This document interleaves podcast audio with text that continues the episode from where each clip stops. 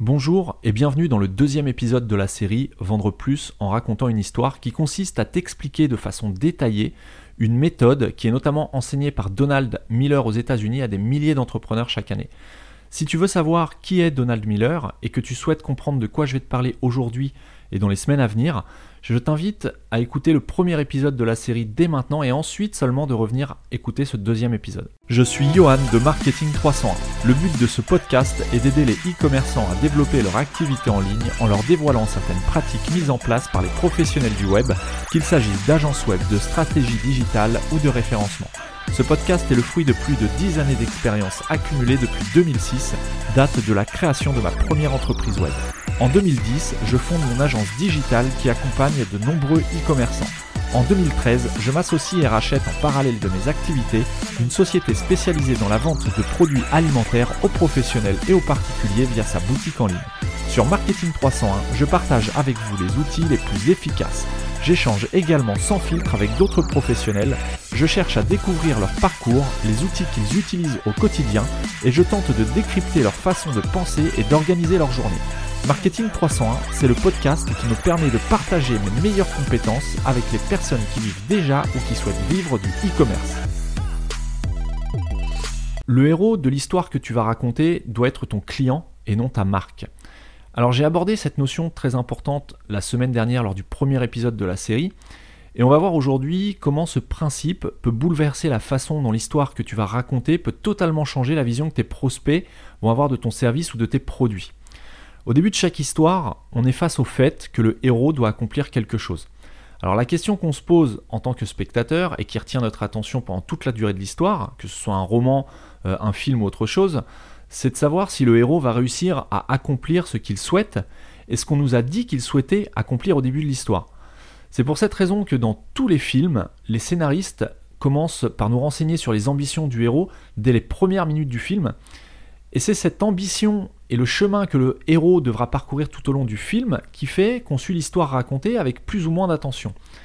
Dans le cas d'une marque, eh bien, ça correspond à déterminer les besoins de ton client au tout début de l'histoire que tu veux lui raconter, de façon à ce que, de façon détournée, tu incites ton client à se poser la question de savoir si ta marque va lui permettre d'obtenir ce qu'il veut.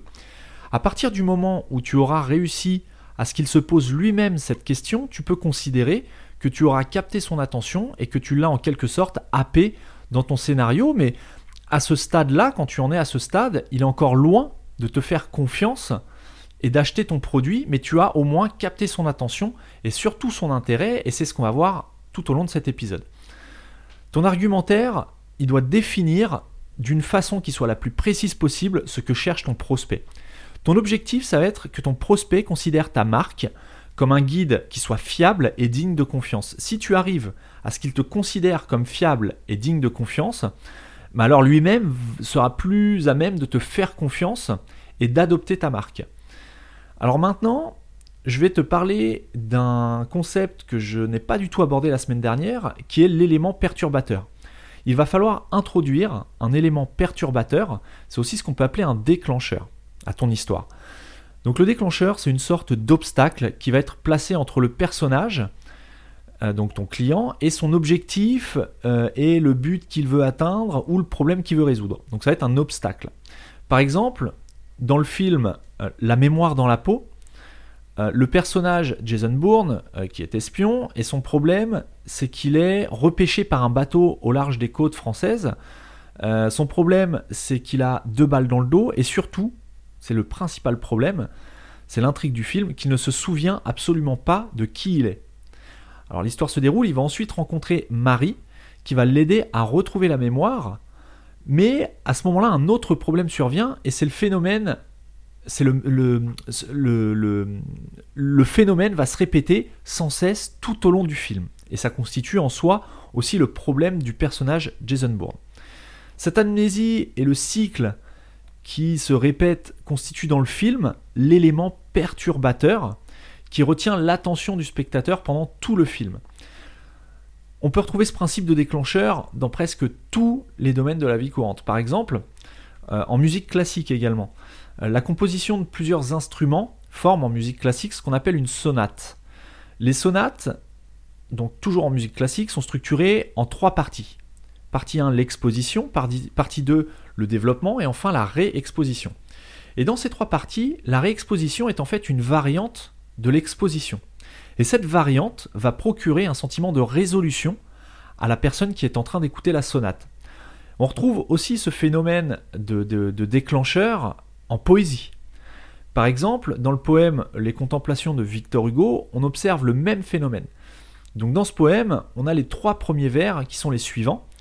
Alors je te, donne les trois vers. Demain, dès l'aube, à l'heure où blanchit la campagne, je partirai. Vois-tu, je sais que tu m'attends. J'irai par la forêt, j'irai par la montagne. Voilà les trois premiers vers du poème Les Contemplations de Victor Hugo. Et à la fin du premier vers, on a le déclencheur qui est initié par le mot campagne.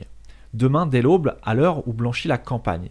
Ce déclencheur, ou cet élément perturbateur, ça veut dire la même chose, déclenche une attente dans notre cerveau. Et en écoutant ce premier vers, notre cerveau attend une prochaine phrase qui va rimer avec le mot campagne. En écoutant le second vers, je partirai, vois-tu, je sais que tu m'entends, euh, que tu m'attends, pardon, euh, la résolution est en fait incomplète dans le sens où on n'entend pas la rime attendue avec le mot campagne.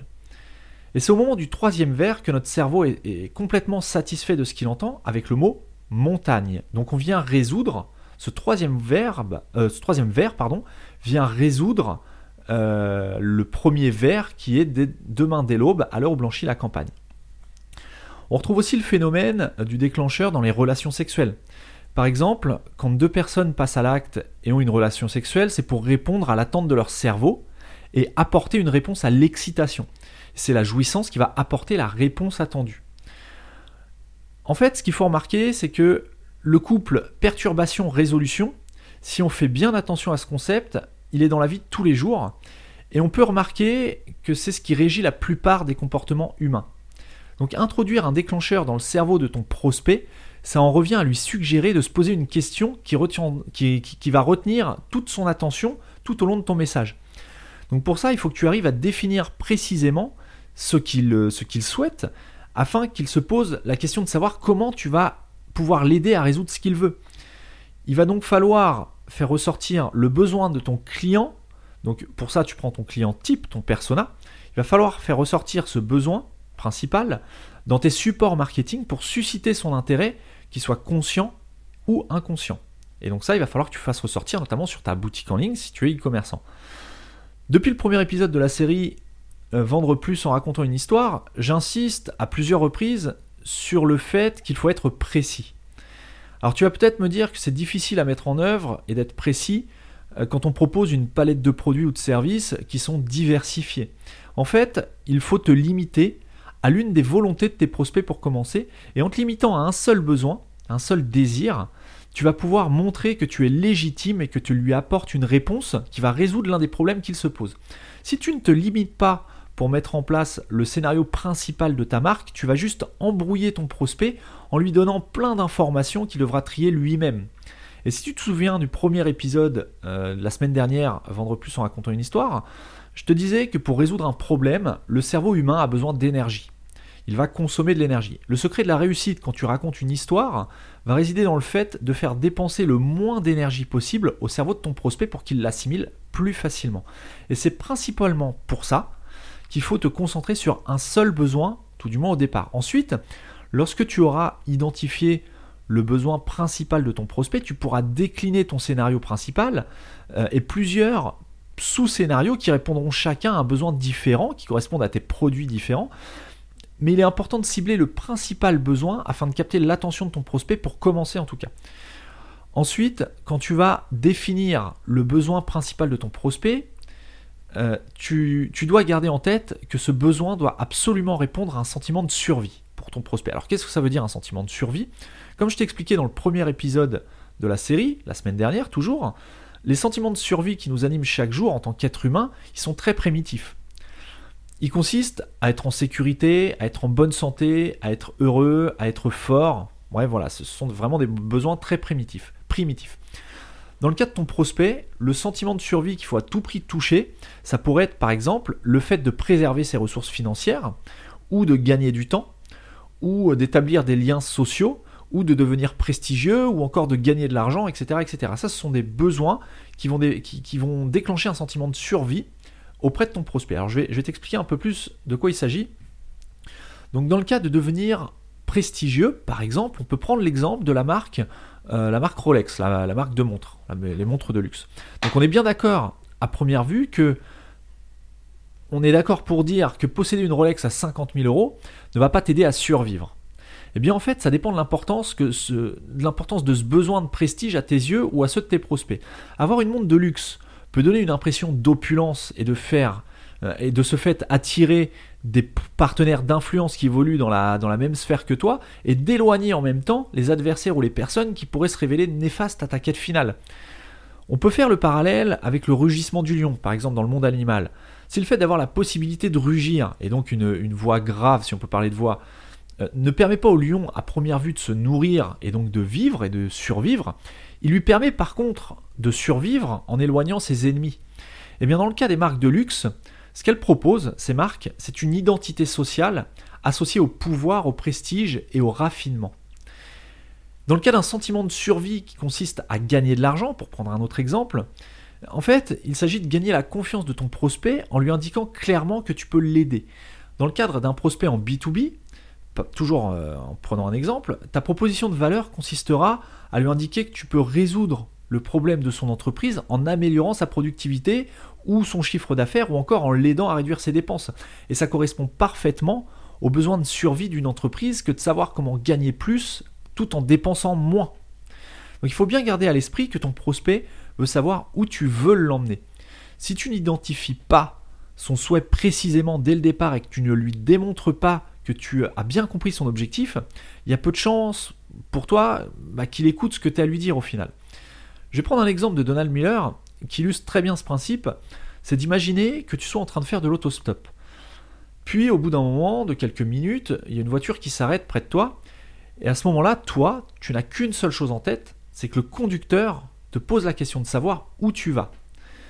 Mais si, au lieu de ça, au moment où le, la voiture s'arrête, quand la vitre s'abaisse, au lieu de te demander où tu vas, si le conducteur qui conduit, enfin la personne qui conduit, commence à te raconter qu'il a acheté sa voiture il y a deux ans, qu'il en est très content, euh, et que le coffre est très grand et qui permet de partir en voyage avec deux ou trois grosses valises sans problème, bah, il y a de fortes chances pour qu'inconsciemment tu te dises que c'est peut-être pas la bonne voiture qui s'est arrêtée et que tu te demandes s'il va vraiment pouvoir t'emmener où tu vas aller maintenant tout en occultant les informations qu'il vient de te donner et dont tu te fiches royalement. Pourquoi? Bah, Tout simplement parce que le conducteur n'a pas cerné ton besoin, ton désir immédiatement et il s'est concentré sur des choses qui lui sont propres à lui. Et eh bien pour toi, c'est pareil. En valorisant ta marque, le but, c'est que chaque prospect sache exactement où tu veux l'emmener et ce que tu peux l'aider à accomplir. C'est comme ça que tu vas capter sa confiance et son attention. Aujourd'hui, par exemple, au moment où tu écoutes ce podcast, si tu appelles un prospect au hasard et que tu lui demandes où ta marque veut l'emmener, à ton avis, est-ce qu'il pourrait te répondre sans hésiter? Est-ce qu'il serait capable de formuler ce que tu peux ce que tu peux faire pour lui, ce que ton entreprise peut faire pour lui.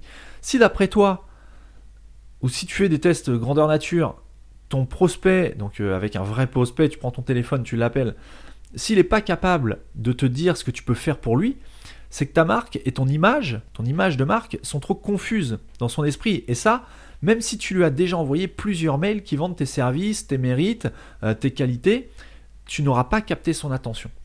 Donc pour attirer ton prospect, il va falloir que tu détermines son souhait, que tu détermines l'histoire que tu vas vouloir lui raconter et que tu l'invites à rejoindre cette histoire en attisant sa curiosité, en captant son intérêt dès les premiers mots que tu vas écrire ou que tu vas formuler. Donc on arrive maintenant à la fin de l'épisode et c'est le moment de mettre en application tout ce qu'on vient de voir aujourd'hui. Si tu as téléchargé le guide à compléter que je t'ai suggéré lors du dernier épisode, c'est le moment de l'ouvrir ou de l'imprimer pour commencer à définir ce qu'on veut, enfin que, ce que va vouloir ton personnage. Pour ça, tu vas lister sur une feuille à part, tu vas lister tous les désirs potentiels que ton prospect type euh, et que tu pourrais être en mesure de satisfaire. C'est-à-dire tu vas prendre une feuille et tu vas faire une liste de tout ce que tu es capable de satisfaire comme désir vis-à-vis -vis de tes prospects. Parmi tous les désirs que tu auras listés, tu vas en sélectionner un seul. Celui que tu vas sélectionner, c'est celui qui peut correspondre alors soit à un maximum de tes prospects, parce que le but c'est pas de cibler une personne, mais quand même un, persona, un, avatar client. Soit ça peut être aussi celui auquel tu peux répondre le mieux et le plus rapidement possible, pour vite gagner la confiance de tes prospects. Et une fois que tu auras sélectionné ce désir, tu vas noter ce souhait en toutes lettres dans la partie personnage du guide. Tu dois simplement répondre à la question que veut mon prospect? En une seule phrase. Je te conseille vraiment de rédiger une phrase claire et précise en toutes lettres et d'éviter de, mettre que des notes ou des annotations. Rédige vraiment une phrase qui répond à la question que veut mon prospect? En, remplissant cette, cette première partie du guide, tu vas embarquer ton prospect, qui n'est autre que le personnage de ton histoire, dans une histoire que ta marque va lui raconter et qui va susciter son intérêt. Et si tu n'as pas encore téléchargé le guide gratuit dont je viens de parler et qu'il va falloir compléter au fil des épisodes à venir, si tu souhaites améliorer l'histoire de ta propre marque, donc justement, sache que j'ai mis au point un support qui va te permettre de rédiger pas à pas ton propre scénario pour augmenter les ventes sur ton site. En récupérant gratuitement le guide PDF, tu vas pouvoir mettre en application tous les conseils que je vais te donner tout au long de la série Vendre plus en racontant une histoire, semaine après semaine.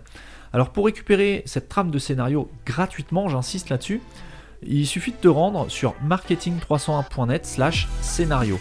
S-C-E-N-A-R-I-O, comme un scénario de film, tout simplement. Donc marketing301.net slash scénario.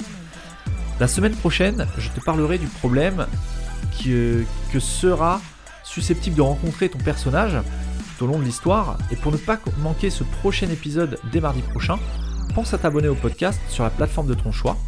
Sur ce, moi, je te souhaite une excellente semaine et je te donne rendez-vous mardi prochain pour le troisième épisode de la série Comment vendre plus en racontant une histoire.